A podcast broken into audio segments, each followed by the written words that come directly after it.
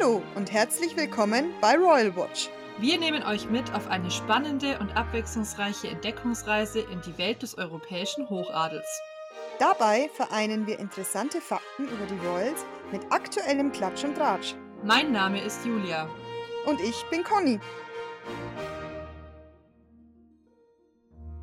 Nach einigen technischen Schwierigkeiten heute haben wir es jetzt doch geschafft, uns wieder hier einzufinden und unsere neue Folge aufzunehmen.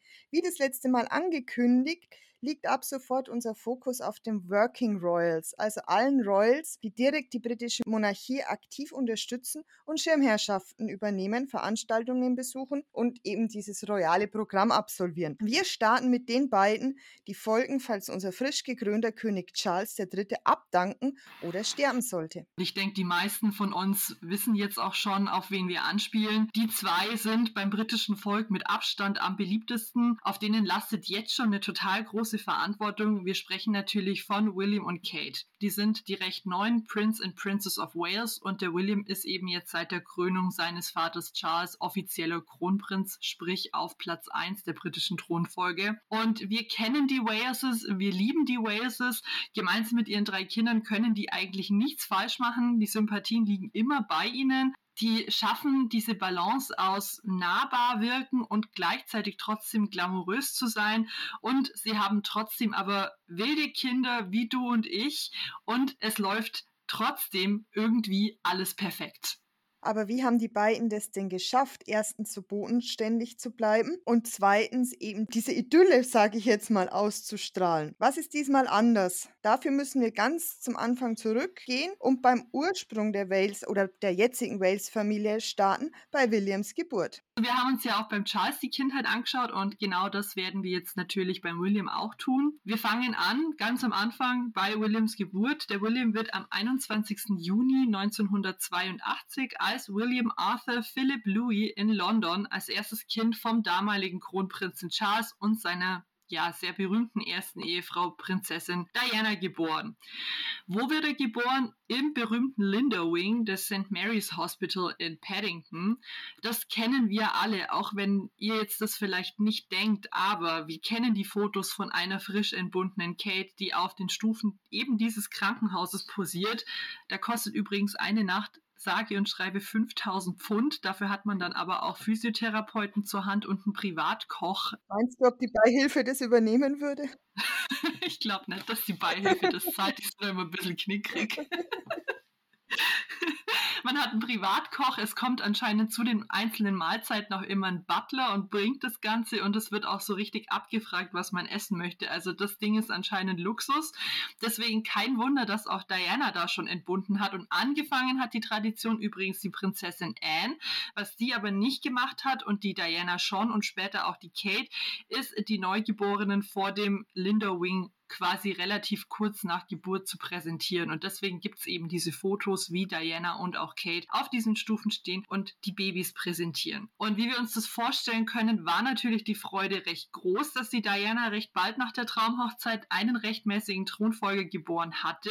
Denn wie sein Vater Charles stand der William bei seiner Geburt bereits an zweiter Stelle der britischen Thronfolge, was natürlich auch für den William schon als Kind einige Aufgaben und auch Pflichten mit sich brachte. Bald darauf, nämlich nämlich 1984 folgte dann auch schon Williams jüngerer Bruder Henry, also Fun Fact, unser Prinz Harry heißt eigentlich nicht Prinz Harry, sondern Henry, aber Harry ist halt sein Spitzname. Ich meine, Conny, du wusstest es wahrscheinlich, aber vielleicht nicht alle aus unserer Hörerschaft. Ich hab's gewusst, ja. Ja, die Diana hatte also relativ bald nach der Hochzeit für einen Heir und einen Spare gesorgt, also für einen Erben und eine Reserve, wie mehr oder weniger ja auch von ihr verlangt worden war. Wir wissen jetzt genau, was ein Heir ist, ein Erbe und auch was eine Reserve ist. Das wissen wir spätestens seit der Veröffentlichung von von Harrys glorreicher und gleichnamiger Autobiografie. Und trotzdem haben aber die beiden Prinzen trotz all dieser Privilegien und vielleicht auch all dieser Verpflichtungen, die schon mit der Geburt auf sie zukamen, das Glück, dass in ihrer Erziehung trotzdem einiges anders läuft als bei ihrem eigenen Vater. Was denn zum Beispiel? Wie viel brachten denn die beiden ihre Kindheit und Schulzeit? Also ich werde mich jetzt in der Folge eher auf den William fokussieren, aber natürlich gibt es viele Dinge, die auf den Harry gleichermaßen zutreffen. Der William, der wuchs wie der Charles eigentlich relativ ja, behütet auf abgeschirmt von der Öffentlichkeit und trotzdem aber deutlich liebevoller als der Charles. Der hat zwar ebenfalls nur Privatschulen besucht, aber trotzdem hat der William da deutlich besseren Anklang als sein Vater gefunden. Also der musste nicht dieselben Mobbing-Erfahrungen erleben wie der Charles. Der William wollte als Kind gerne Polizist werden, um seine Mutter beschützen zu können. Finde ich jetzt, wenn man natürlich im Hinterkopf hat, wie der Diana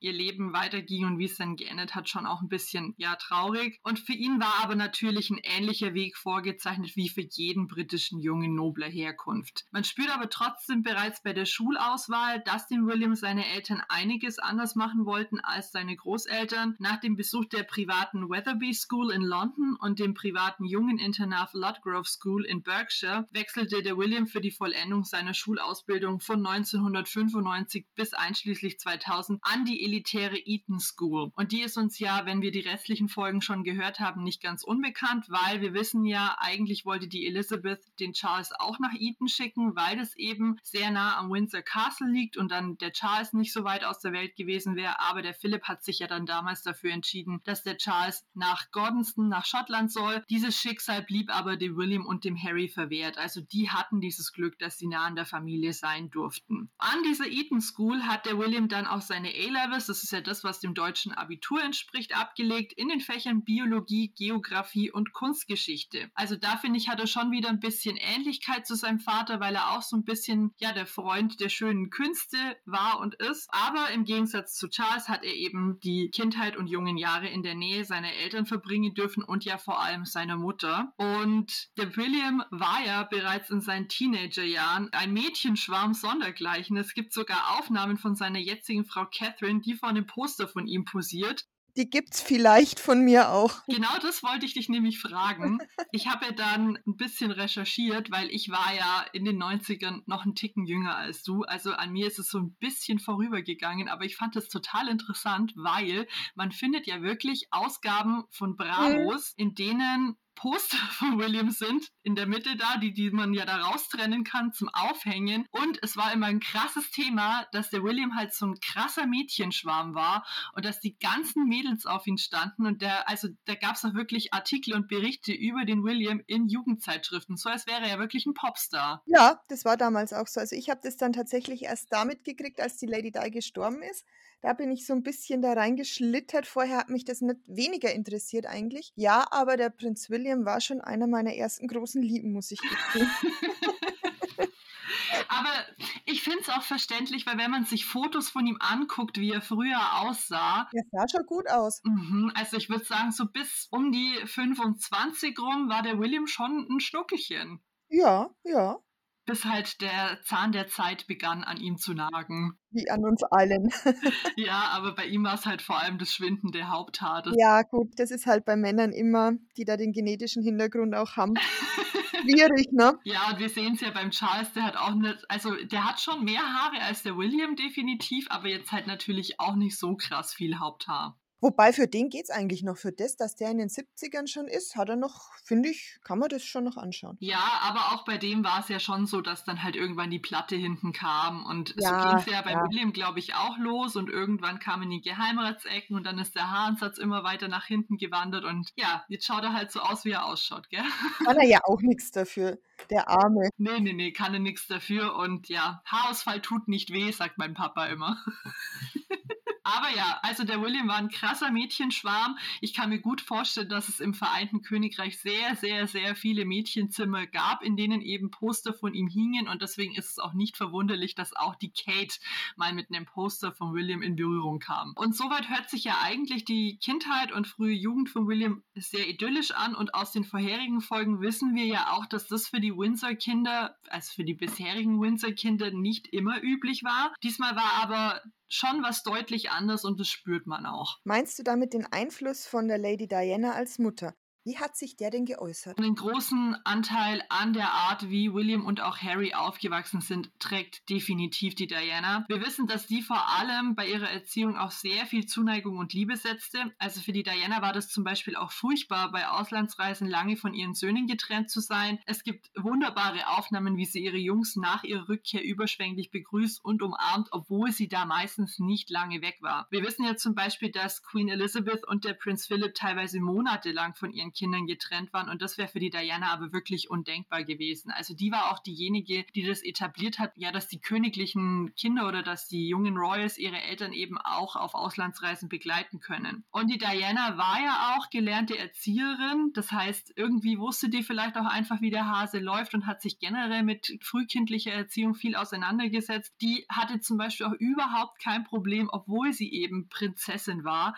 bei den Kindergärten und Schulen ihrer Söhne sehr präsent zu sein und dort auch die ganz normale Mutter von nebenan zu mimen. Es gibt zum Beispiel echt total süße Videos, wie der Harry bei einem Schulfest, da gibt es dann zum Muttertag so ein Muttertagswettrennen, bei dem die ganzen Mütter gegeneinander antreten müssen und quasi einmal sprinten müssen und die Siegerin gewinnt wahrscheinlich einen Preis. Und die Diana, die hatte da kein Problem damit, ihre Schuhe auszuziehen und dann barfuß da die 50 Meter zu sprinten. Und das ist natürlich schon sehr erfrischend, das dann auch so zu sehen. Hm, okay, also das hört sich jetzt schon so an, als hätte die Diana sehr, sehr viel Einfluss auf die Kindheit ihrer Söhne gehabt. Natürlich war die Diana auch nicht unfehlbar, aber ich persönlich habe schon das Gefühl, dass sie einiges richtig gemacht hat in der Erziehung. Ihre Mutterrolle war der Diana wahrscheinlich die wichtigste Rolle ihres Lebens. Wir wissen, sie hat sich karitativ engagiert, eine Zeit lang. Und sie, ja, war ja sehr beliebt und ist auch schon in dieser Rolle aufgegangen, Charity zu machen, aber ihre liebste Rolle war immer noch ihre Mutterrolle. Trotzdem war schon sie das dann auch, die den William an seine ersten Erfahrungen mit Wohltätigkeitsarbeit herangeführt hat. Und wir wissen ja, dass die Working Royals, wie der William eben auch einer ist, sich vor allem durch ihre Öffentlichkeitsarbeit besonders im Bereich der Charity verdient machen. Aber normalerweise beginnen sie damit erst als Erwachsene. Tatsächlich ist es aber so, dass der William sich schon seit seiner Jugend für verschiedene wohltätige Zwecke engagiert und der bekannteste darunter ist wohl seine Arbeit für Obdachlose. Zum Beispiel gibt es da The Passage, das ist eine Organisation für Obdachlose in London. Also da erzählt er heute noch davon, wie ihn das wahnsinnig beeindruckt hat, weil die Diana ihn eben als Jugendlichen mal mit zu einer Veranstaltung genommen hat und er seitdem total für dieses Thema brennt und sich auch heute noch sehr dafür engagiert. Also der tritt auch immer wieder da auf und hält Reden und versucht eben zu sensibilisieren für das Thema der Obdachlosigkeit. Und er ist sogar so weit gegangen, dass er 2009 für die Charity-Organisation Centerpoint, das ist auch eine Organisation für Obdachlose in London, eine Nacht auf den Straßen Londons verbracht hat. Quasi hautnah an dem Leben der Obdachlosen dran, um eben zu erfahren, wie man sich als Obdachlose wirklich fühlt und um nochmal auf dieses Thema aufmerksam zu machen. Also 2009, kurz um das zeitlich einzuordnen, das war ja zwei Jahre vor der Hochzeit mit Kate, also da war er schon ja so gegen Ende 20, aber der William war ja wirklich immer schon einer der beliebtesten Roys und das zieht natürlich eine ganz krasse Aufmerksamkeit auf sich, wenn dann so ein Prinz William auf der Straße schläft. Für dieses Thema macht sich der William eben auch heute noch stark, genauso wie für viele andere Dinge, aber darauf werde ich dann in der nächsten Folge eingehen. Okay, also das war jetzt der Einfluss von der Diana. Genau auf ihren William? Und wie hat sich denn der Charles da in die Erziehung eingebracht? Oder welchen Einfluss hat der Charles auf den William ausgeübt? Natürlich war das hier keine einseitige Sache. Kurz auch zur Einordnung, der Charles und die Diana haben sich ja scheiden lassen. Da war der William so 13, meine ich, 13, 14. Und der Charles hatte eben dann schon auch einen Einfluss auf den William, wenn nicht so viel wie die Diana bis zu ihrem Tod. Aber auch der Charles hat sich viel Mühe gegeben. Und es ist klar, getrennt voneinander zu beobachten ist. Also der Charles, der war eher reserviert und eher an den Wochenenden für seine Söhne da. Der hatte natürlich unter der Woche als Kronprinz auch viele gesellschaftliche und karitative Verpflichtungen und seine Reserviertheit ist eben, wie du in Folge 3 schon angemerkt hast, ganz sicher ein Produkt seiner eigenen Erziehung, während die Diana eben sehr liebevoll und beschützerisch war und eben immer für ihre Söhne da war. Der William und der Harry haben die Mutter heiß und innig geliebt, aber natürlich auch den Charles als ihren Vater. Trotz der Reserviertheit von Charles muss man sagen, der war genauso bemüht um seine Söhne und hat halt dann eben andere Aktivitäten gemacht. Also der Charles ist ja ein großer Naturliebhaber und der hat dann den William und auch den Harry immer viel mit in die Natur genommen zum Wandern oder auch zum Angeln. Und sogar der Harry spricht in seiner Biografie Reserve relativ liebevoll vom Charles und erinnert sich eben schon lebhaft daran, dass eben der Charles alles in seiner Macht Stehende getan hat, um dem William und dem Harry eben Sicherheit und Geborgenheit zu bieten. Also bisher hört sich sehr an, als würde es für die beiden ziemlich gut laufen, also für den William und für den Harry. Wann kam denn da der Umschwung? Der erste Einbruch, der kam wahrscheinlich um die Zeit der Scheidung der Eltern natürlich. Der William musste das mitbekommen, wie sich seine Eltern öffentlich bekriegen. 1996 war er ja dann auch schon 14 und da wird er definitiv einiges davon mitbekommen haben, weil leider ist ja diese Schlammschlacht von Charles und Diana zu großen Teilen auch in der Öffentlichkeit abgelaufen. Und wie wir wissen, ist auch eine Scheidung an sich der eigenen Eltern vor allem für die gemeinsamen Kinder sehr schwer. Aber der Moment, in dem der William und auch der Harry ein großes Stück ihrer Kindheit verloren haben, war bestimmt der Tod ihrer geliebten Mutter. Und wir haben alle noch vor Augen, wie zwei traurige Jungs mit gesenkten Köpfen hinter dem Sarg hergehen, auf dem ein Brief liegt mit der kindlichen Aufschrift Mami. Also das war ja wirklich herzzerreißend. Interessanter Side-Fact an der Stelle, diese Idee, dass der William und der Harry hinter dem Sarg von der Diana hergehen, war tatsächlich eine Idee von Prinz Philipp, der damals gesagt hat, wenn ihr da hinter diesem Sarg hergeht, dann gehe ich auch mit, weil eigentlich hatte das der Prinz Philipp gar nicht vor. Aber muss ich jetzt sagen, an der Stelle fand ich schon auch echt krass, weil wie gesagt, der William war 14 und der Harry ja dann 12. Das ist schon, also puh, ja, fand ich echt eine ganz heftige Sache. Man sieht es ja auch an diesen Bildern, dass die beiden sich da ziemlich unwohl gefühlt haben und zu Recht auch. Ne? Die haben um ihre Mutter getrauert und werden da von Millionen oder Milliarden Leuten in der ganzen Welt beobachtet. Das war, glaube ich, kein einfacher Gang. Ja, und ich meine, ich denke da jetzt an unsere Situation zurück. Ich meine, wir sind jetzt erwachsen und wir haben auch schon Verluste im Leben erlitten und sogar mir graut vor der Vorstellung, so ja. total öffentlichen Begräbnis mitmachen zu müssen von einer Person, die mir nahe steht. Und ich hätte da wahrscheinlich jetzt mit 31 30 noch keine Lust drauf und finde es dann ganz schön hart, dass das da von einem 14- und einem 12-Jährigen verlangt wurde. Vor allem, wir wissen ja, wie das abläuft. Du musst deine Gefühle im Zaum halten, du darfst nicht weinen und das finde ich ist von Jugendlichen und Kindern schon viel verlangt, hinter dem Sarg von der Mutter herzugehen und zu sagen, hm, reißt euch zusammen, Leute, ne? Ja, und vor allem, wenn man das auch vergleicht mit dem Begräbnis jetzt von der Queen letztes Jahr, da haben ja auch die Enkelkinder eine Mahnwache an dem Sarg gehalten und der James und die Louise von den Edinburghs, also von Edward und Sophie, sind ja auch noch relativ jung, aber da kann man ja wenigstens noch sagen, dass die Queen halt wirklich schon weit in ihren 90ern waren. Die ist nach einem langen, erfüllten Leben verstorben und ich glaube, das ist dann schon auch nochmal was anderes, als wenn man hinter dem Sarg der Mutter herlaufen muss, die ja mit ja. noch nicht mal 40 Jahren plötzlich aus dem Leben gerissen ja. worden ist da hat ja auch keiner damit gerechnet und bei der, bei der Queen hat man ja schon, man wollte es natürlich nicht, aber man hat sich schon immer gedacht, naja, jetzt wird es schon bald soweit sein mit 96. Ne? Das ja. kam jetzt nicht irgendwie, doch, es kam schon auch überraschend, weil sie ja doch fit war bis zum Schluss, aber es ist was anderes, als wenn du hinter dem Sarg von deiner Mutter herläufst, wo wirklich keiner damit gerechnet hat, dass sie, dass sie stirbt. Ja, und das war halt natürlich schon ein krass, also ein wirklich traumatisierendes Erlebnis für die beiden Jungs, eben der Tod von ihrer Mutter und und dann alles, was auch danach gefolgt ist. Was ist denn danach gefolgt? Für den William und den Harry änderte sich dadurch natürlich einiges. Am meisten natürlich, dass die ihnen wichtigste Bezugsperson auf einmal nicht mehr da war. Und der Tod der eigenen Mutter, wie ich es gerade schon gesagt habe, ist bestimmt wahnsinnig traumatisierend. Und es ist an der Stelle wahrscheinlich auch sehr, sehr wichtig, einen solchen Verlust ordentlich aufzuarbeiten und vor allem Unterstützung von allen Seiten zu bekommen. Und der Status quo davor war, dass eben nach der Scheidung Charles und Diana sich gleichermaßen um die Jungs gekümmert hatten. Jetzt war der Charles natürlich natürlich auf einmal alleine auf sich gestellt mit der Erziehung der beiden Söhne. Und das war für ihn wahrscheinlich auch nicht leicht, weil er ja davor eigentlich eher so ein Wochenend-Dad war und viel von dem Daily Business nicht so mitbekommen hat. Bereits vor der Diana im Tod war der Charles aber eben um ein gutes Verhältnis zu seinen Söhnen bemüht gewesen. Und auch nach dem Tod wurde der Charles für seine Kinder die größte Stütze. Und er versuchte natürlich, sie so gut wie möglich zu schützen vor Paparazzi-Anstürmen und was da alles noch so kam. Irgendwelche pietätlosen Zeitungsartikel.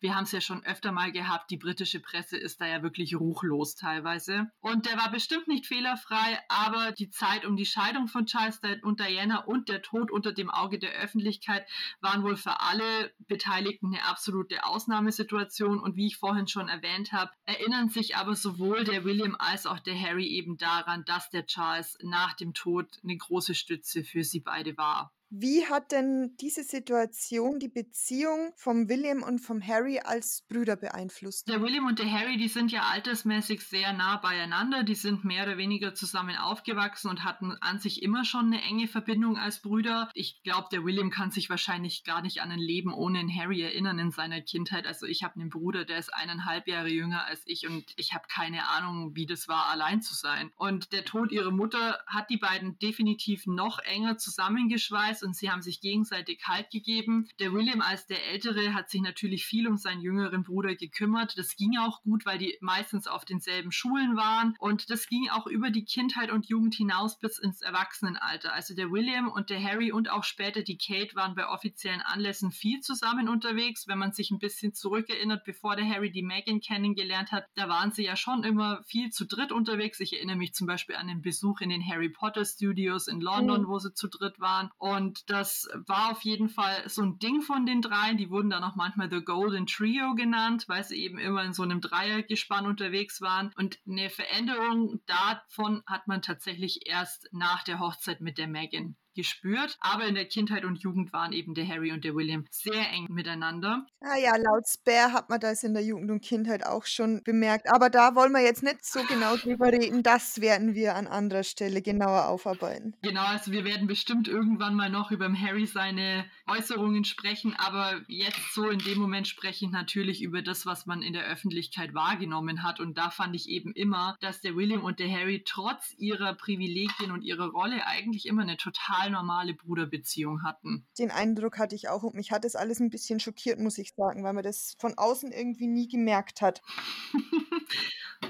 Wie ging es denn dann für den William nach dem Tod von der Diana weiter? Er war ja immer noch der Zweite in der britischen Thronfolge. Da wurde bestimmt viel darauf geachtet, dass der William eine ordentliche Ausbildung macht. Wir hatten es jetzt vorhin, er hat bis zu seinem Schulabschluss die berühmte Eton School besucht und da mache ich jetzt auch nochmal weiter. Er hatte ja in seiner Kindheit den Wunsch geäußert, Polizist zu werden. Wie wir wissen, ganz so lief es nicht. Nach seinen A-Levels in Eton stand auch für den William relativ bald fest, wie es für ihn weitergehen sollte. Aber auch hier war wieder ein Unterschied zur Erziehung von Charles, weil, wie wir ja von deiner Folge wissen, wurde das im Endeffekt über Charles seinen Kopf hinweg entschieden, was bei ihm eigentlich ausbildungstechnisch so laufen wird. Der William, der geht ein bisschen einen anderen Weg. Nach diesem Schulabschluss absolviert der William erstmal ein Gap Year, das ist das, was wir hier in Deutschland unter dem Begriff Freiwilliges Soziales Jahr kennen oder Bundesfreiwilligendienst. Also er hat zum Beispiel bei einem Hilfsprojekt in Chile ausgeholfen und dann im Anschluss auch noch bei einem landwirtschaftlichen Betrieb in England. Der Charles war über die Entscheidung nicht sehr glücklich, ließ den William aber ziehen. Also trotz dessen, dass der Charles sich für den William vielleicht was anderes vorgestellt hatte, hat er ihn trotzdem machen lassen. Und das ist ja an der Stelle schon mal respektabel, wenn man weiß, mhm. wie es vorher immer so lief. 2001 hat der William dann sein Studium Studium der Kunstgeschichte an der renommierten St. Andrews Universität in Schottland aufgenommen, hat aber dann später noch zu dem Fach Geografie gewechselt und das hat er dann 2005 mit einem Master of Arts abgeschlossen. Thema seiner Abschlussarbeit waren Korallenriffe im Indischen Ozean. Die Studienzeit in St. Andrews war tatsächlich eine sehr, sehr prägende Zeit für den William. Abgesehen von seinen fachlichen Exkursen lief da einiges anderes, auch noch in seinem Privatleben. Davon werde ich euch dann aber in der nächsten Folge erzählen, weil in dieser Zeit von St. Andrews eben William seine jetzige Frau, die Catherine, dann auch ins Spiel kommt. Lasst euch aber gesagt sein, dass ein William sein Datingleben wirklich wahnsinnig großes öffentliches Interesse auf sich zog. Also da gab es dann wirklich Zeitungsartikel, William is dating four women at the same time.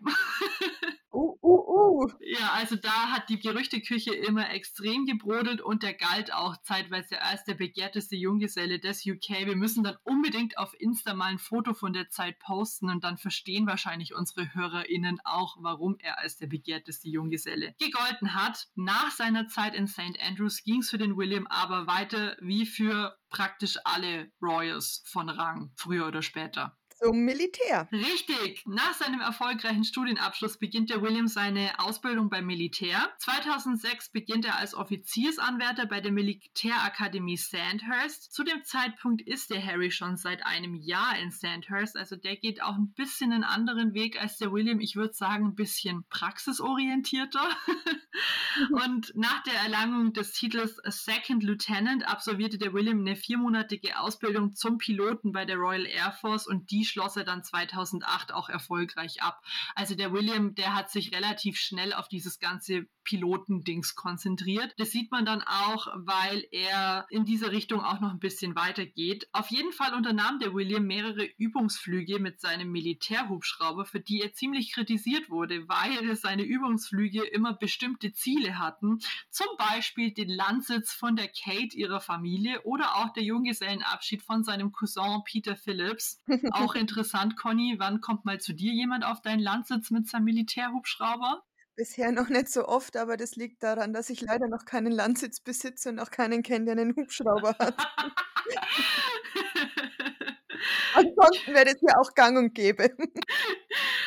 Und im Anschluss, nach seiner Ausbildung zum Piloten, ließ der William sich von 2009 bis 2010 noch in einer 20-monatigen Ausbildung zum Hubschrauberpiloten weiterbilden und erlangte dort auch dann den Grad des Flight Lieutenant. Der William hat dann auch wirklich als Pilot gearbeitet. Der war von 2010 bis 2013 auf der britischen Insel Anglesey stationiert und auf der war er dann auf Rettungsflüge spezialisiert. Also dort hat er zum Beispiel Schiffbrüchige geborgen. 2011 2011 wurde der William dann zum Colonel in Chief, das ist zu Deutsch der Ehrenoberst der Irish Guards. Und 2013 beendete er dann aber seine militärische Karriere kurz nach der Geburt seines Sohnes George und widmet sich seitdem nur noch karitativen Zwecken. Der William sagt, dass es für ihn tatsächlich dann relativ schwierig wurde, berufliches und privates zu trennen. Kurz vor seinem Karriereende war nämlich zum Beispiel mal eine Rettungsaktion, in der ein kleiner Junge involviert war, der ungefähr so alt war wie der George und das hat ihm anscheinend ziemlich nachgehangen eine Zeit lang und er hatte da mental dann damit zu kämpfen und aus dem Grund hat er dann eben seine Militärkarriere beendet und eben wahrscheinlich auch, um als Working Royal halt dann vollkommen durchzustarten und dann hauptsächlich nur noch für die Krone zu arbeiten. Wie es überhaupt zu der Geburt von George und seinen beiden Geschwistern kam, erzähle ich euch dann in der nächsten Folge, weil wir wissen ja, da gehören immer zwei dazu.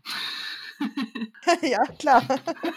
Zusammengefasst kann man jetzt eigentlich sagen, dass der Lebenslauf von William in Grundzügen so abgelaufen ist wie der seines Vaters Charles, also Ausbildungen an Privatschulen und Internaten und danach die Ausbildung beim Militär. Wenn man sich dann aber die Feinheiten anschaut, war es dann doch ganz anders bei den beiden und es liegt vor allem halt auch an der Diana. Ne? Der Tod von der Diana hat natürlich das Leben von William überschattet, nicht nur als Teenager, sondern auch später. Umso respektabler, dass der William trotzdem seinen Weg gegangen ist, würde ich sagen. Und so normal geworden ist eigentlich. Ja, voll, voll. Also im Gegensatz zu, zu anderen Gestalten, die da in der Royal Family rumlaufen, ist der William wirklich einer der bodenständigsten. Zumindest kriegt man das so in der Öffentlichkeit halt einfach mit. Wir, wie gesagt, wir kennen die zwei ja nicht wirklich. Man kann das ja auch schon daran beobachten, wie eben auch der William und die Kate ihre Kinder erziehen und wie die so sind, dass der William und die Kate da schon auf viele Dinge Wert legen, die vielleicht für andere Royals ein bisschen abwegig erschienen und dass es da halt doch vielleicht deutlich bodenständiger zugeht,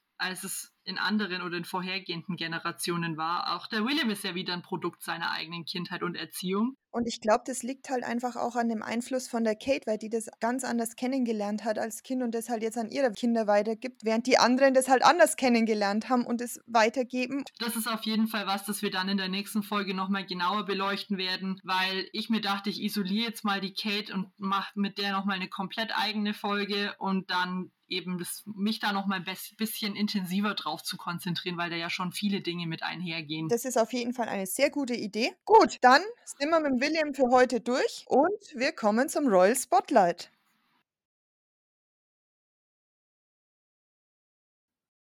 So, herzlich willkommen zum Royal Spotlight. Julia spitzt die Ohren. Ich lese dir die Überschriften vor und du kannst wieder auswählen, mit was wir beginnen. Ich bin gespannt. Also, wir haben Harry und Meghan werden von Paparazzi verfolgt. Nach Terminabsage Royal Spotlight für Rückkehr von Prinzessin Madeleine.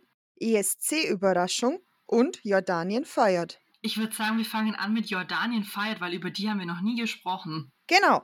Gut, schöne Wahl, freut mich. Also, zum Hintergrund, der Thronfolger, der Prinz Hussein von Jordanien, der heiratet am 1. Juni und es gab schon mehrere ja, Anlässe zu feiern für die Jordanier. Und zwar hat die Tochter von der Königin Rania im März geheiratet und die Rania und der König Abdullah feiern ihren 30. Hochzeitstag im Juni. Sag mal, da ist ja einiges los im Juni, oder? Sie kommen aus dem Feiern gar nicht mehr raus, ne? Aber bei denen ist es doch, glaube ich, auch so, dass die Kinder gerade alle schon auch so in diesem heiratsfähigen Alter sind, oder? Ja, die sind so alle Anfang 30 und da wird es ja schon schön langsam mal Zeit, ne? gerade für den Thronfolger. Ich erinnere mich auch an die Hochzeit von der Tochter. Ich meine, die schaut halt aus wie ihre Mutter und damit hat sie optisch gesehen sehr viel Glück gehabt. Ja. ja. Und die sah auf jeden Fall sehr, sehr süß aus bei der Hochzeit und sehr hübsch. Und wenn ich mich richtig erinnere, dann hatte die sogar Gürtel von der Rania, glaube ich, an. Das habe ich auch gelesen. Und ich finde es ein bisschen schade, dass diese Königshäuser bei uns auch medial nicht so präsent sind irgendwie, weil von den europäischen Königshäusern bekommt man ja doch immer einiges mit, gerade wenn Beerdigungen oder Hochzeiten sind, aber von den Jordanien bekommt man so gar nichts mit. Nee, also da muss ich auch ehrlich sagen, kenne ich mich nicht so gut aus. Ich weiß halt, dass die Rania die Königin ist und die ist sehr attraktiv und der Abdullah ist ein gutes Stück kleiner als die Rania, aber Da gibt es auch einen großen Altersunterschied, glaube ich. also ich kann mir gut vorstellen, dass es mindestens zehn Jahre sind. Und ich habe auch noch ein paar Hintergründe zur Hochzeit von dem Hüssein. Die Verlobung wurde am 17. August im letzten Jahr bekannt gegeben. Die Braut ist auch in Jordanien geboren und hat drei Geschwister. Und aus den europäischen Königshäusern sind bisher dabei der Prinz Frederik und die Prinzessin Mary aus Dänemark. Die Schweden, ähm, repräsentiert von der Kronprinzessin Victoria und vom Daniel. Die Norweger schicken den Prinz Hakon, die Mette-Marit kann wohl leider nicht dabei sein. Aus Japan kommt die Prinzessin Takamato. Das ist eine Frau des Cousins des japanischen Kaisers Akahito und ihre älteste Tochter. Mhm, also auf jeden Fall kommt da aus Europa jetzt nicht das Billo-Aufgebot. Die schicken schon die Ranghöchsten hin. Naja, gut, ist ja auch die Hochzeit von dem Thronfolger, ne? Ja, Von den ja. Briten hat man leider noch nichts gehört, aber ich vermute, dass da wieder die Edinburghs hinfahren. Die sind ja immer so das Ass im Ärmel, wenn es um ausländische Königshochzeiten geht. Da sind ja meistens die zwei dabei. Ah ja, die Luise und der James sind ja schon ein bisschen älter. Die sind wahrscheinlich auch froh, wenn die Eltern mal nicht zu Hause sind. Ja, genau. da bin ich auf jeden Fall schon gespannt auf Bilder, die wir ja bestimmt zu sehen bekommen werden. Und dann hoffe ich, dass die Jordanier da eine schöne Hochzeit zu feiern haben. Aber bestimmt. Bestimmt, ja. Die Prinzessin Madeleine Ja. kehrt nach Schweden zurück. Die musste ja leider ihre Teilnahme an einem Charity-Event in Stockholm absagen, da ihre Tochter, die Leonore, einen Unfall hatte und sich den Arm gebrochen hat. Aber es gibt nun einen neuen Termin und zwar soll sie am schwedischen Nationalfeiertag am 6. Juni kommen mit ihrer ganzen Familie. Und da ist nicht nur der Nationalfeiertag von den Schweden, sondern der König Karl Gustav feiert auch sein 50-jähriges Thronjubiläum. Krass, sitzt der jetzt auch schon 50 Jahre auf dem Thron. Ja. Ja, aber also ich weiß nicht, aber für mich ist der Karl Gustav immer noch total rüstig. Der schaut für mich schon seit 20 Jahren gleich aus. Ja, der wird nicht älter, ne? Nee, wirklich nicht. Und ich meine, klar, die Victoria ist doch auch schon jenseits der 40. Ich glaube schon, ja. Mhm. Ich glaube schon, das ist dieser Queen Mom-Effekt. Die sah ja auch immer gleich aus. Irgendwie. Wenn du von der Bilder siehst, egal ob das in den 50er, 60ern, 70ern, 80ern, 90ern waren, die war, sah immer gleich aus. Zum Schluss hat man dann schon gemerkt, okay, sie geht auf die 100 zu. Aber das sei ihr ja auch gegönnt, ne? Ja, nicht mal das 100-Jährige hat sie gestoppt. Die ist doch noch älter als 100 geworden. 101 ist die, glaube ich, geworden. Ja, ja, also die hatte schon, sind wir mal gespannt, wie lange wir vom Karl Gustav noch was haben. Aber ist der Nationalfeiertag immer das, bei dem sie dann auch ihre schönen gelb-blauen Trachten anziehen? Ja, genau, genau. Und dann in Schweden rumreisen und da diese, diese Gruppen besuchen, die Heimatpflege betreiben. Ja, das ist immer total süß, weil ich finde diese Trachten sehr, sehr schön und mir gefällt das gut, dass die schwedische Königsfamilie da auch so, Ja, diese Traditionen einfach lebt. genau, dass sie da so heimatverbunden auch sind und sich dann diese Trachten anziehen, weil die haben ja dann auch immer so süße Kopfbedeckungen. Ja, und ja. die Kinder haben Ja, ja dann ja. auch diese Outfits an und das schaut immer total herzig aus, wenn die da Das dann alle stimmt, stehen und ihre Uniformen tragen. Und das ist, glaube ich, auch der Nationalfeiertag in Schweden ist ja auch für das schwedische Volk immer ein ziemliches Ding. Also da gibt es ja dann auch ähm, Prozessionen und die Leute stehen Mhm. am Straßenrand und winken, winken mit Fähnchen mit der schwedischen Flagge und haben eben diese Trachten an. Und dann kommt eben die Königsfamilie und da freut es die dann immer, wenn alle da sind. Deswegen schön, dass Madeleine dann da auch da ist. Das wird ja dann, dann haben die Schweden im Juni auch was zu feiern. Ja, es wird viel, viel gefeiert. Und dann habe ich noch was, das Datum für den Umzug steht fest. Das hat man ja, glaube ich, schon mal besprochen, dass die Prinzessin Madeleine mit, ihren, mit ihrer Familie zurück nach Schweden geht. Ne? Ja, ja. Im August soll es soweit sein. Ah ja, dann ist es ja nicht mehr so lang. Dann bin ich wirklich gespannt, ob die, ja, ob die da dann danach wieder ein bisschen präsenter sind. Bestimmt, ja. Das glaube ich schon. Also bei der Prinzessin Madeleine glaube ich es schon. Bei ihm bin ich mir nicht so sicher. Der macht jetzt nicht so den Eindruck, als könnte er viel mit dieser ganzen Sache anfangen. Na, der ist halt auch kein Schwede, gell? Ah, ne, ne. Der ist doch Ja, Amerikaner ist der. Börsen an der Börse macht verdient er sein Geld. Genau, Amerikaner mit deutschen Wurzeln. Und Fun Fact: Wenn die Madeleine und der Chris O'Neill nicht wollen, dass die Leute um sie rum sie verstehen, dann sprechen sie miteinander Deutsch. Echt? Ja, weil doch die Madeleine, also die Silvia von Schweden, ist ja gebürtige Deutsche. Ja, ja. Und die Kinder können auch Deutsch. Die Madeleine spricht anscheinend wohl recht gut Deutsch und der Chris O'Neill auch. Und deswegen sprechen die dann, wenn Ah. die Kinder was nicht mitbekommen sollen, gerne mal miteinander Deutsch. Ach, das ist ja witzig. Voll, ich hätte auch manchmal gern so eine Geheimsprache. Voll die Geheimsprache. Deutsch voll die Geheimsprache. Ja, also das äh, kann ich mir gut vorstellen, dass man das da manchmal macht, wenn man so Themen zu besprechen hat, die die Kinder nicht unbedingt mitbekommen Ja. sollen. Vielleicht sollten wir Esperanto lernen oder irgend sowas. Oder die B-Sprache. Ja, das kann ich leider nicht. Das habe ich nie. Ich war sprachlich nie so das Genie. Ja, das ist in Ordnung. Wir haben ja Deutsch als Geheimsprache. Dann können wir uns wenigstens mit der Madeleine und dem Chris O'Neill unterhalten. Genau. Ja, mit dem Charles könnten wir uns auch unterhalten. Der kann ja auch recht gut Deutsch. Ja, aber bei dem frage ich mich immer, wie gut der wirklich Deutsch kann. Weil der, also die Rede, die er gehalten hat, das war ja schon viel abgelesen und ich glaube, der kann, also der versteht vielleicht noch viel, aber ich glaube, so viel sprechen kann er nicht unbedingt. Ja, weil er es nicht macht. Und deswegen wäre es ja auch gut gewesen, wenn ich den William geheiratet hätte, weil dann hätte er sein Deutsch etwas aufbessern können. Aber das da wurde ja wieder nicht auf mich gehört. Es tut mir leid für dich. Ja, und für den Charles auch. Aber weißt du, welcher ausländische Royal noch sehr gut Deutsch spricht? Nein, Der Albert von Monaco. der Albert von Monaco ja, tatsächlich. weil der Albert von Monaco, der war nämlich immer in einem Schweizer Internat. Ah, und hat da wohl Deutsch gelernt. Deswegen, also der Albert von Monaco, der spricht wirklich ziemlich gutes Deutsch und beinahe auch akzentfrei. aha. Na, dann können wir uns mit dem auch unterhalten. Schau, wir haben schon viele, viele royale Reiseziele, wo wir uns dann auch mit den Staatsoberhäuptern gut verständigen könnten. Oder halt zumindest mit ein paar Royals. Schön, schön. Nee, aber das mal so als interessanter Side-Fact, weil ich finde das nämlich immer total interessant, welche Stars und Sternchen, also die eben nicht deutsch sind, Deutsch sprechen können. Und da Ja. kommen immer mal wieder ein paar Royals auf den Plan, aber mehr fallen mir jetzt zu dem Punkt auch nicht mehr ein. Naja, Deutschland war ja beim ESC jetzt auch involviert. Oh ja, aber nicht so erfolgreich. Gut, dann machen wir, dann machen wir weiter mit der ESC-Überraschung. Ja, Und zwar war ja am Samstag wieder der Eurovision Song Contest. Und auch der hat einen königlichen Hintergrund, wie ich im Radio gehört habe. Und zwar die EBU, die den ausrichtet, die European Broadcasting Union, die wurde 1950 gegründet. Und das war ein Netzwerk, das zum Ziel hatte, Nachrichtenfilme auszutauschen. Und das erste große Ereignis, das damals übertragen wurde, war tatsächlich die Krönung von der Königin Elisabeth. Also das jetzt nur mal so, das fand ich ganz, fand ich mal ganz nett zu erwähnen, weil ich mich so über diese Information gefreut habe, als ich es im Radio gehört habe und dachte, das muss ich jetzt gleich mal weiter verbreiten. Auf jeden Fall gab es vor der Live-Sendung am Samstag einen Einspieler, auf dem die Kate in einem blauen, wunderschönen Kleid am Klavier saß und ein bisschen geklimpert hat. Und der Auftritt kam wohl in den sozialen Medien sehr, sehr gut an. Wie so ungefähr alles, was die Kate macht. Auf jeden Fall hatte ich es da neulich mit meinem Mann auch drüber, als, als dieses Event in der Westminster Abbey war zum ersten Mal und die Kate dann da am Klavier saß und auch gespielt hat, da hat man sich ja wirklich so ein bisschen gedacht, was kann denn diese Frau eigentlich nicht? Ja, und ich muss auch sagen, ich habe da immer so ein bisschen diesen Gedanken auch ein bisschen andersrum, dass ich mir denke, krass, die können ja auch was. Ja, Ich meine, klar, die Kate ist ja auch eine bürgerliche, das ist ja nochmal was anderes, aber so bei dem gemeinen Royal, da denke ich mir halt immer, ja, als würden die Klavier lernen. Die haben doch lauter Leute, die für sie spielen können.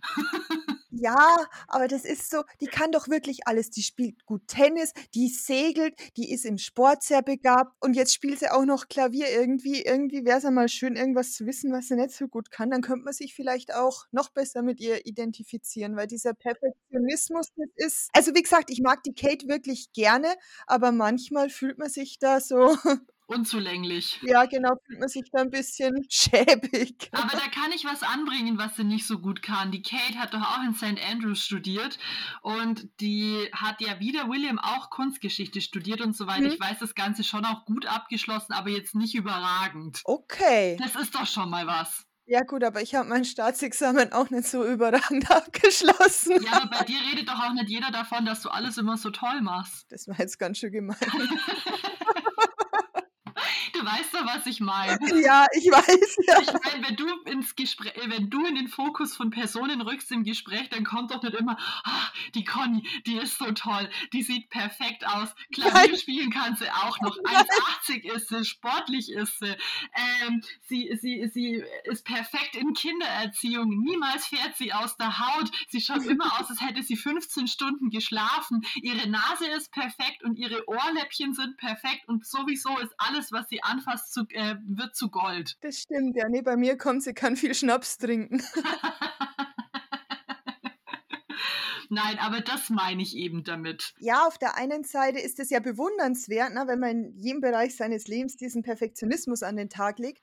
Aber auf der anderen Seite bin ich da manchmal ein bisschen hin und her gerissen und denke mir, so kleine Schwächen kann man doch auch zulassen, weil die machen einen doch auch sympathisch. Ja, total. Und ich musste auch aus meiner Warte sagen, also du kennst mich ja und du weißt, dass ich immer gerne in allem die Beste bin. Und ich finde das manchmal einen Charakterzug an mir, den ich selber ein bisschen anstrengend mhm. finde.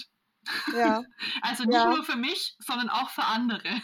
Für das Umfeld, ja, das kann ich bestätigen. Ja. Guck, das war jetzt von dir auch nicht so nett. Aber da kommt dann meine größte Stärke ins Spiel. Dann trinke ich einfach fünf Schnaps und dann ist das auch okay. Nee, also ich kann mir schon vorstellen, dass es natürlich ganz nett ist, wenn man irgendwie immer alles kann. Aber manchmal wäre bestimmt auch eine Kate gerne so, dass sie halt auch nicht diesen Druck verspüren würde, immer alles richtig machen hm. zu müssen. Ja, gut, das ist natürlich die Kehrseite der Medaille, das stimmt, ja. Ja, aber nochmal zurück zu dem äh, ESC-Auftritt, weil ja. ich bin ja ein extremer Eurovision Song Contest-Fan. Wie die Hörerschaft an diesem Punkt jetzt wahrscheinlich schon merkt, meine Interessen sind wirklich extrem nischig.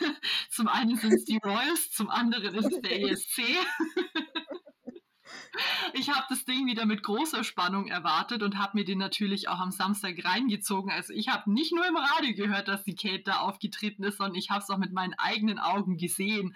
Und die ja auch instant, als der Auftritt noch am Laufen war, habe ich dir doch schon geschrieben, komm, ja. für Spotlight, die Kate tritt gerade bei WSC ja. auf. Ja, und ähm, der fand ja dieses Jahr in Liverpool statt, weil eigentlich war es so, letztes Jahr hat die Ukraine gewonnen mit, ähm, ja, so einer, ja, wie sagt man da, das war wie so ein kleines Orchester. Ich glaube, die haben auch so den Namen, diese Band, die da letztes Jahr gewonnen hat. Kann ich gar nicht mitreden, weil ich habe das das letzte Mal gesehen, als die Lena Meyer-Landrut ähm, gewonnen hat.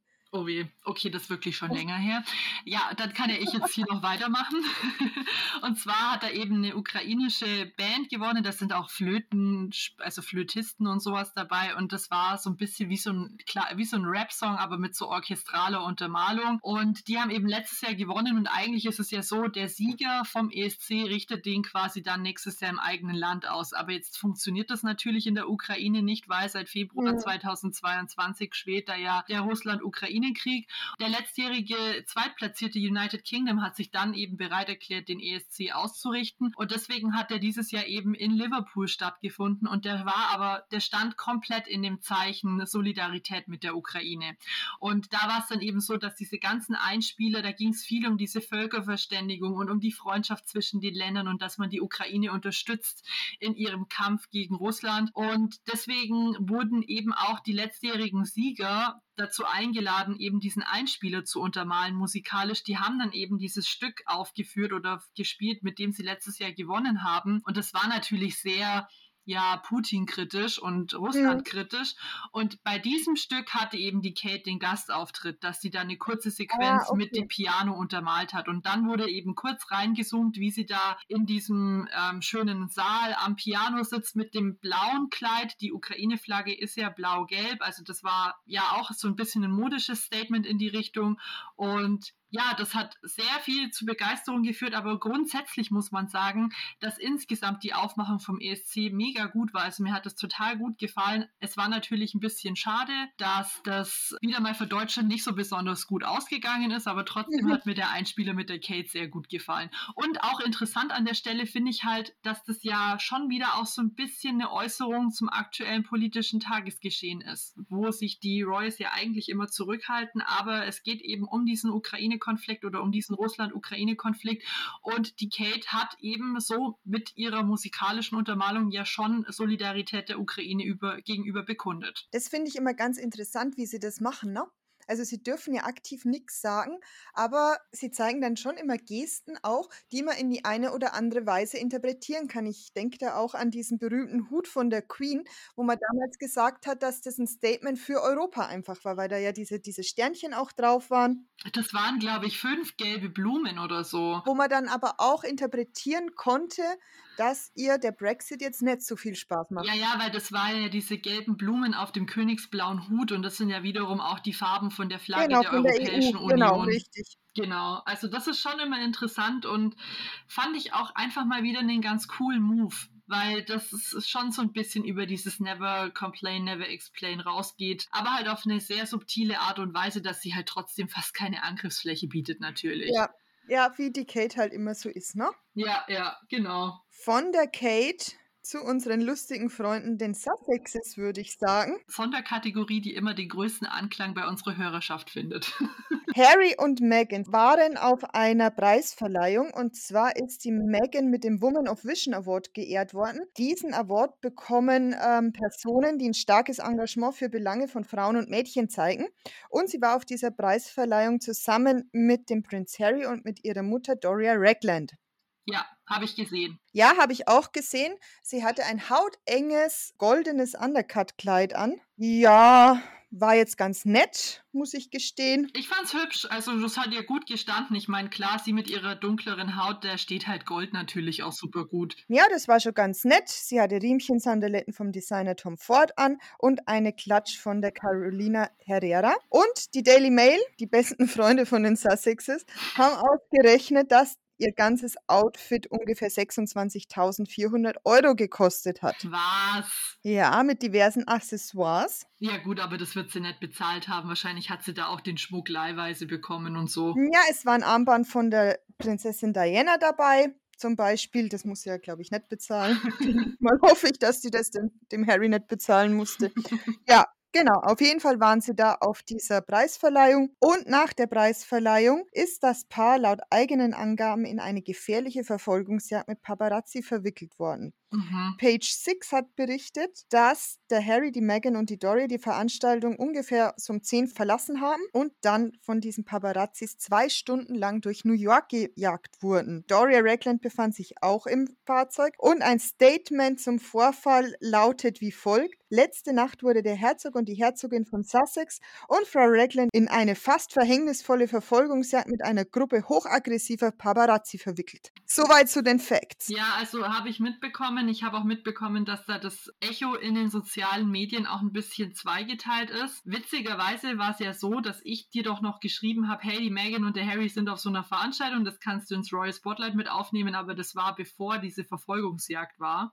Und genau. ich dachte zu dem Zeitpunkt, dass wir uns halt ein bisschen drüber auslassen werden, warum jetzt die Megan eigentlich einen Woman of Vision Award bekommt. Aber das rückt jetzt natürlich schon ein bisschen in den Hintergrund nach dieser ja, Verfolgungsjagd. Ja. Auf jeden Fall. Also ich habe halt mitbekommen, dass viele in den sozialen Medien sagen, ja, wie soll das denn funktionieren in New York, eine Verfolgungsjagd, da hast du doch ständig rote Ampeln, an denen du stehen bleiben musst und sonderlich schnell fahren darfst du auch nicht. Und dann kann man ja aussteigen und irgendwie anders noch an sein Ziel kommen. Was ich halt auf jeden Fall gesehen habe, waren die Aufnahmen von den dreien, wie sie in den Taxi hinten drin saßen. Ich glaube, die waren erst mit einem mit einer Limousine oder so unterwegs. Genau, die sind aus diesem aus diesem ähm, Veranstaltung Veranstaltungsort rausgekommen, sind in so einen großen SUV eingestiegen, sind ums Eck gefahren und sind dann in ein Taxi umgestiegen. Genau, und ich glaube, ich habe die Bilder in dem Taxi gesehen, wie der Harry auch sein Handy die ganze Zeit raus aus dem Fenster hält oder dass er quasi die Paparazzi halt filmt, wahrscheinlich um sie danach verklagen zu können. Was ich aber auf jeden Fall schon krass fand, war, dass du halt echt vor allem dem Harry angesehen hast, wie wahnsinnig gestresst er von der Situation war. Also der hatte einen knallroten Kopf und ich glaube, das war für ihn halt total schlimm. Glaube ich auch, ja. Glaube ich auch. Wobei ich auch gehört habe, dass die Polizei in New York von dem Vorfall erstmal keine Kenntnis hatte. Ja. Und auch der Taxifahrer ist wohl schon zu Wort gekommen, der die Situation auch nicht als so bedrohlich geschildert hat. Ja, ja, genau. Also das ist anscheinend eben dieses, die Reaktionen in den sozialen Medien weisen halt darauf hin, dass das Ganze vielleicht jetzt nicht so heftig war, wie die das darstellen. Wobei man halt sagen muss, das ist halt vielleicht auch persönliches Empfinden und wir wissen halt, der Harry ist da einfach total traumatisiert, wenn wir uns erinnern, Ja. die Diana ist halt einfach bei einer Verfolgungsjagd von den Paparazzi mehr oder weniger gekommen, ja. ums Leben gekommen.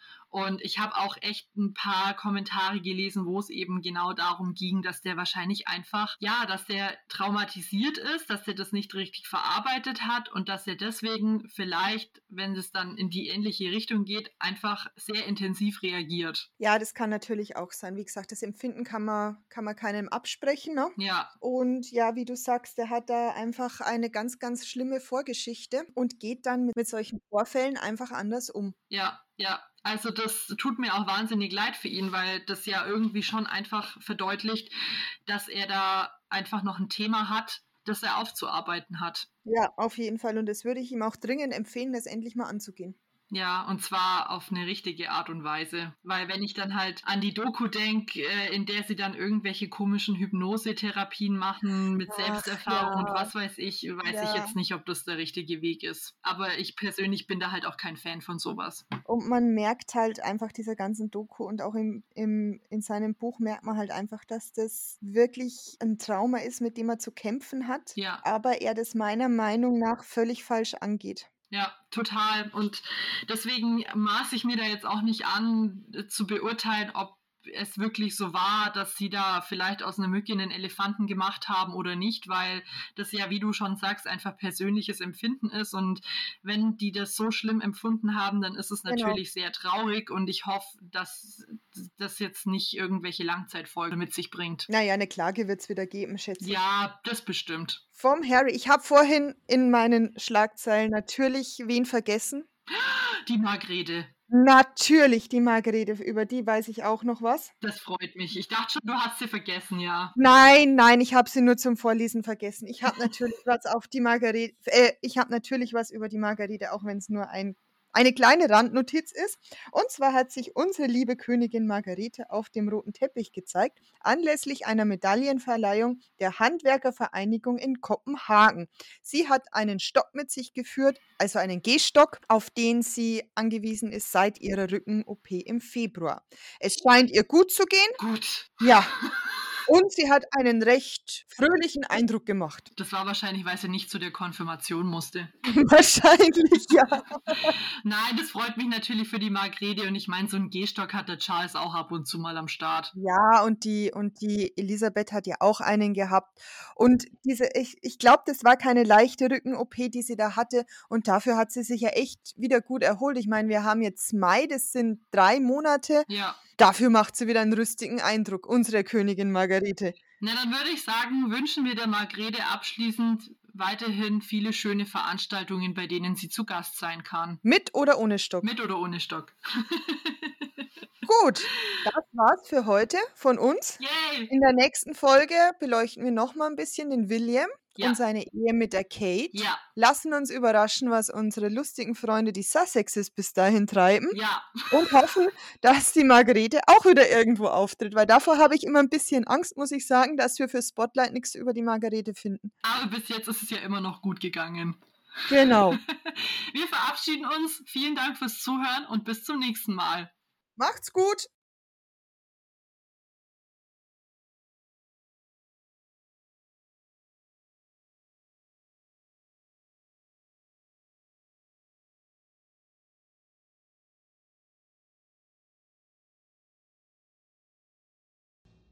Und damit sind wir schon am Ende der heutigen Folge Royal Watch angekommen. Schön, dass ihr eingeschaltet habt. Wir freuen uns auf das nächste Mal mit euch. Bis dahin folgt uns auf Instagram unter royalwatch-der Podcast, um keine Neuigkeiten zu verpassen.